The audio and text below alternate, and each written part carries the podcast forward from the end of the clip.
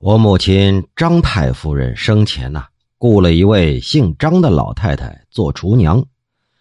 这老太太呢是房山人，住在西山的深处。这张老厨娘她说，乡里啊有一个很穷的人，离家外出却谋条活路，因为没有出过门啊，所以走了半天就迷了路。这石头路啊曲折崎岖，天又不好。阴云密布，他就不知道往哪儿走了，于是就坐在一棵树底下，想等天亮了认清方向再说。忽然，就看到有一个人从林子里走出来，有三四个人跟随着。这些人相貌狰狞，身材高大，看着就和平常人不一样。这穷人心里就自己琢磨了：这帮人可能不是山神，就是山妖吧。但是眼看着双方的距离就是越来越近了，四下里是没处躲没处藏啊。于是他就倒身下拜，哭着把他的苦楚说了一遍。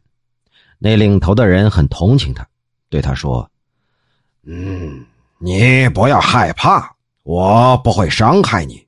我是虎神，今天是来给老虎们分配吃的。等我手下的老虎把人都吃了之后。”你把那些被吃的人的衣服收起来，就可以养活自己了。于是呢，就把他引到了一个地方。这虎神高声长啸：“嗷！”众虎从各处汇聚到了一起。这虎神呢，抬手指挥，说的话根本就听不懂。一会儿呢，这群老虎就散了，只有一只老虎留下来，趴在草丛里。不久，有个挑担子的人走过树林，这老虎跳起来要吃他，可是忽然又避开退下。又过了一会儿，又来了一个妇人，这只老虎窜出去，便把那妇人给吃了。虎神捡起那妇人的衣物，看看里面有几两银子，取出来就给了那穷人，告诉他说：“虎是不吃人的，只吃禽兽，那些被吃的人。”就是人中的禽兽，一般只要天良未泯，这人的头上就一定有灵光，老虎看见就避开了。那丧尽天良的人，灵光就全都消失了，和禽兽没有什么差别，虎便把他抓来吃了。刚才你看见没有？那个挑担子的男人，虽然凶暴，没有人性。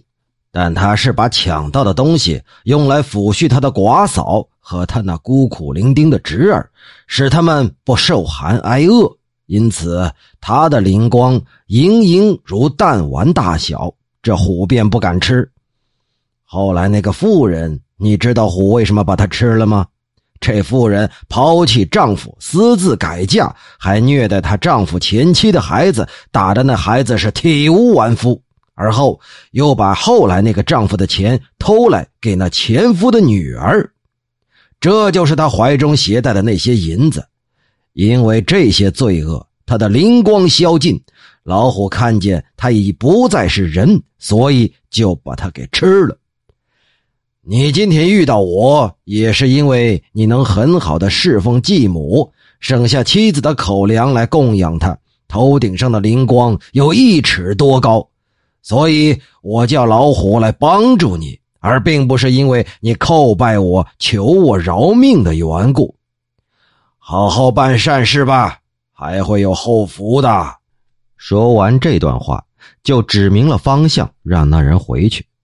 那张老厨娘的父亲和这个人是亲戚，所以张老厨娘才知道这些事儿。当时有一个家奴的妻子，有一个七岁的侄儿。因为这侄儿是个孤儿，所以就虐待他。听了张老太太说的这番话，行为才有些收敛。